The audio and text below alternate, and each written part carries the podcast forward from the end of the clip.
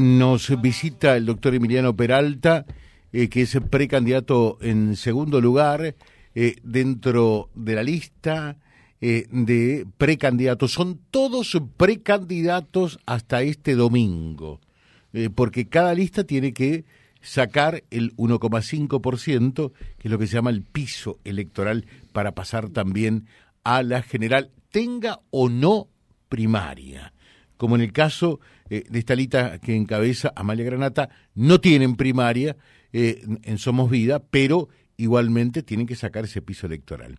Emiliano, ¿qué tal? Buen día. Buen día, José, ¿cómo va? Buen día al equipo, a la audiencia. Hola, buen día. Eh, por allí alguien podrá decir, bueno, y, el, propio Emiliano, si no sacamos el 1,5, nos vamos del país, ¿no? O algo por el estilo qué sé yo, uno tiene las mejores expectativas, pero bueno, yo siempre me pasa en política, en fútbol, en todo. Yo estoy, eh, espero lo mejor, pero bueno, hay que estar preparado siempre por las dudas. Creo que vamos a estar muy bien, es lo que siento, es lo que recibo de la gente, es lo que se comenta también en el mundillo político, pero bueno, eh, hay que esperar siempre, ¿no? Eh, nadie, nadie gana eh, una elección antes de tiempo, antes del domingo, ¿no? No, no, no, absolutamente. Los votos no son ya ni de los dirigentes ni de los espacios, viste que va cambiando cada dos años. Quien parecía número opuesto después termina no siéndolo y así. Siempre hay lugar para una sorpresa, así que bueno, tranquilo, hay que trabajar. Yo estoy muy conforme con la, con la campaña que hicimos. Eh, así que bueno, ahora solamente a esperar. Yo estoy desconforme con la campaña que hizo Emiliano Peralta. ¿Por qué? Porque digo, eh, eh, en este cierre, acá en Vía Libre, nos dejó siempre títulos. Eh, algún título nos tiene que dejar, Graciela, ¿verdad? Dijo, hoy no tengo título. No, entonces ya, ya lo despedimos. vamos al móvil. No. no, Lo que pasa es que, bueno, qué sé yo, yo creo que esta semana lo, fundamental y que lo que venimos diciéndole a toda la gente nosotros eh, es que tiene que ir a votar. Yo veo que hay, eh, salvo el sector que bueno que siempre sigue la política y demás, que hay mucha apatía en general. Eh, pero bueno, la, la, oportunidad de expresarte es en las urnas cada dos años. Después uno puede hacer manifestaciones, marcha contra marcha, paro, piquete, el nombre que quiera. Pero bueno, el momento de poner el voto, uno le está dando una legitimidad a determinado eh, candidato, que puedo ser dirigente político, o hacer su ministro, su, su, gobernador, su intendente, su legislador, y bueno, ahora hay que, hay que hacerlo. Entonces, hay que transformar esa apatía un poco en, en, las ganas de querer ir a votar y votar a conciencia. Siempre digo yo, eh, siempre cuando vamos a una recorrida o algo, nos dicen, bueno, pero vos nos venís a pedir el voto, y yo le digo, yo no les pido el voto, yo lo único que les digo es hay elección, nosotros somos esto y que la gente tiene que ver qué es lo que piensa cada candidato. Porque hay un montón de candidatos que, que no expresan nada. O sea... y, mm, decir entonces en este instante a la gente eh, qué es lo que ustedes expresan, qué es lo que van a defender si llegan eh, a una banca en la Cámara de Diputados. Nosotros somos un espacio que está por fuera, por supuesto, del PJ Kirchnerismo, que básicamente en los últimos 20 años se constituyó en una asociación ilícita para enriquecerse a ver, ahí, empezó a ver. Y somos ¿El kirchnerismo es una asociación ilícita? Bueno, yo no quiero hablar de todos los militantes porque hay algunos en su buena fe, pero estructuralmente lo que han hecho esta gente fue saquear el Estado argentino. Digamos, después de unos primeros 3, 4 años de viento de cola y de buenos, de buenos índices económicos, fruto de fundamentalmente tener la soja en 600 dólares, eh, el resto fue un saqueo armado a mano armada de todas las cajas a través de impuestos, a través de retenciones, a través de estatización de las FJP, a través de la estatización eh, de IPF, que nos costó un juicio millonario de 24 mil millones de dólares en Nueva York. Bueno, toda, esa gente de lo nacional y popular, nosotros no tenemos nada que ver con ellos. Y después tenemos otro gran frente en Santa Fe, en donde hay gente con la que yo creo que es muy valiosa, que se puede construir, pero que cometió un error, que es juntarse con el socialismo y usted con el socialismo no tenemos nada que ver. Son como el agua y el aceite. Agua y el aceite, exactamente. Y no vamos no vamos a integrar una asociación, una asociación, perdón, una un, frente con el único objetivo de ganar y después no poder gobernar. Entonces nosotros queremos ser una tercera opción.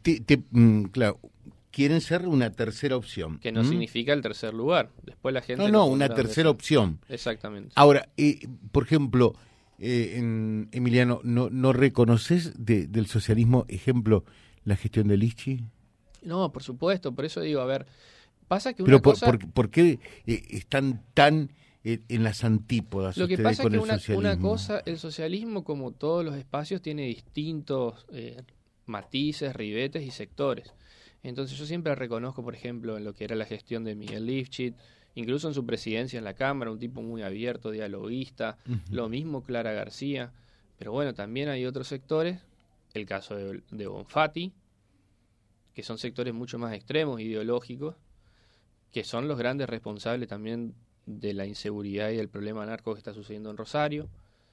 Y después, incluso dentro de esos sectores que son más dialoguistas, más pragmáticos, nos encontramos también con que la, quizá la primera cara visible, que en este caso es, la señora Clara García, no, pero atrás hay todas personas que yo en la Cámara de Diputados, en donde veo todas y cada una de las sesiones, mi rol como asesor, eh, no le conozco la voz a las otras chicas. Lo único que hacen esas chicas es levantar la voz o hablar cuando hay que votar algo sobre los LGBT, sobre el género. eh, digamos, para el resto de las cosas. ¿Y, y esos siguen estando ahora como eh, precandidatos, precandidatas? Sí, eh, eh, están en el tercero y quinto lugar de la lista de las ¿A quién aludís? eh, la diputada Catalini, la diputada Mahmoud. Son chicas que, a ver, tengo, yo tengo la mejor, me pasa lo mismo con María Laura Corniali, o sea, no, es una cuestión personal. Lo que pasa es que no puedo integrar una lista porque a mí se me cae la cara si tengo que llamar a votar por ellos. Yo estoy diciendo todo el tiempo que Santa Fe tiene que reordenar sus prioridades, que tiene que estirar el gasto o la inversión a salud, a cosas que realmente le cambien la, la vida a la gente, a infraestructura productiva, a rutas transversales. Y estas chicas, por ejemplo, siguen teniendo en la cabeza eso. Entonces yo no podría llamar a votar por ellas. Me, me sería, me sería imposible, lo que no implica que no me pueda sentar a hablar con ellas de otros temas, pero no compartir una lista. Eh, en definitiva, se sabe, eh, mm, el sector de Emiliano Peralta no lleva candidatos a gobernador. ¿A quién vas a votar a gobernador? Contame. Total, acá Eh, no se entera nadie. No, está entre nosotros. Sí, Bueno, a, a Maximiliano Puyaro. sí, Sí. a Puyaro. ¿Y, a- ¿Y acá en Reconquista? Mira, acá en Reconquista yo creo que tenemos dos candidatos muy buenos, tanto en Coco como en Natalia. Acá- Ah, decime. Coco No. Natalia, definite, de- No, decidite, no, de, de verdad, eh, creo que son dos muy buenos candidatos. Tienen cada uno su propio sesgo, su propia impronta, pero cualquiera de los dos para mí le va a hacer muy bien a Reconquista y yo todavía no decidí mi voto. Realmente te digo, entre ellos no. Y en el grupo tenemos gente que va a votar a Coco, gente que va a votar a Natalia, gente que trabaja activamente en la campaña de Natalia. Uno de nuestros chicos en el eh, que está en la lista de concejales, en el cuarto lugar, Luca Liendo, él trabaja activamente en la campaña de Natalia, así que nosotros apostamos porque la oposición eh, gane la ciudad de Reconquista. Eh, O sea, ¿al Henry no lo vota nadie ahí? en nuestro equipo no. ¿No? No. ¿Por qué? Y mira, nosotros tuvimos una experiencia en el 2019 donde habíamos apostado por la reelección de él. Pero bueno, en el ¿Lo votaron en el 19? Sí, sí. Pero lo que pasa es que me parece que tuvo dos, dos intendencias muy distintas. Una cosa fue la primera, una cosa fue la segunda intendencia, que además quedó... ¿Vos te gustó más la primera que la segunda? Sí, ¿Sí? sí, porque además quedó, me parece, muy pegado, muy pegado al gobierno provincial, al gobierno nacional. Fíjate, Ahora. sí, fíjate con Bueno, el- pero consiguió obras que también hay que reconocerle son importantes, ¿no? Bueno, pero su función también, ¿no? Eh, sí, sí. Me, me parece, digo, tampoco hay que hacerle un monumento para quien trabaja bien. Eh, no, pero también es cierto que a veces con planetas alineados no conseguís lo que consiguió este, ¿no? Eso hay No, que me, no, me gusta, no. me gusta ser un poco coherente y decir las cosas No, como son, seguro, ¿no? a ver, tampoco es que, como te dije antes, no es que uno tampoco ve todo en negro o todo Mm, blanco. ujú. y, y uno sería un tonto si no reconoce las obras que se han hecho. Pero también faltan un montón de otras cosas. Ah, sí. Eh, también- En 30 segundos, decirle a la gente por qué querés que te voten a Amalia Granata y a vos eh, este domingo. Quiero que el domingo 16 nos voten porque nosotros, les reitero, somos una opción distinta. Vamos a llevar ideas nuevas, frescas a la legislatura. Queremos tener en la agenda legislativa las prioridades de la gente y no las prioridades de la dirigencia política, que a mi gusto está muy divorciada de la, de la realidad de la gente en general. Y nosotros queremos tener un bloque grande, porque hay un montón, un montón de proyectos que ha presentado Amalia que no pasan las comisiones porque no tenemos la posibilidad de presidirlas, ni gente en todas las comisiones que peleen por ellas. Entonces es importante que nosotros tengamos un grupo numeroso y que a partir de ahí podamos concretar un montón de proyectos ya presentados y presentar otros también con un respaldo en las bancas. Emiliano, muchas gracias. ¿eh? Gracias a José, así que bueno, esperemos seguir para las generales. Bueno, el pueblo lo dirá el domingo. El pueblo ¿eh? lo dirá el domingo. De eso se trata. Emiliano Peralta, charlando con nosotros en la mañana. Él es candidato de. Dame el primer nombre. Amalia Granata. Sí. La lista Unite Somos Vida. Unite, Somos Vida.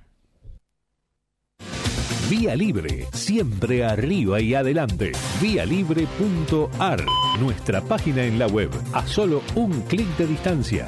www.vialibre.ar, vialibre.ar. Vía Libre, siempre en positivo.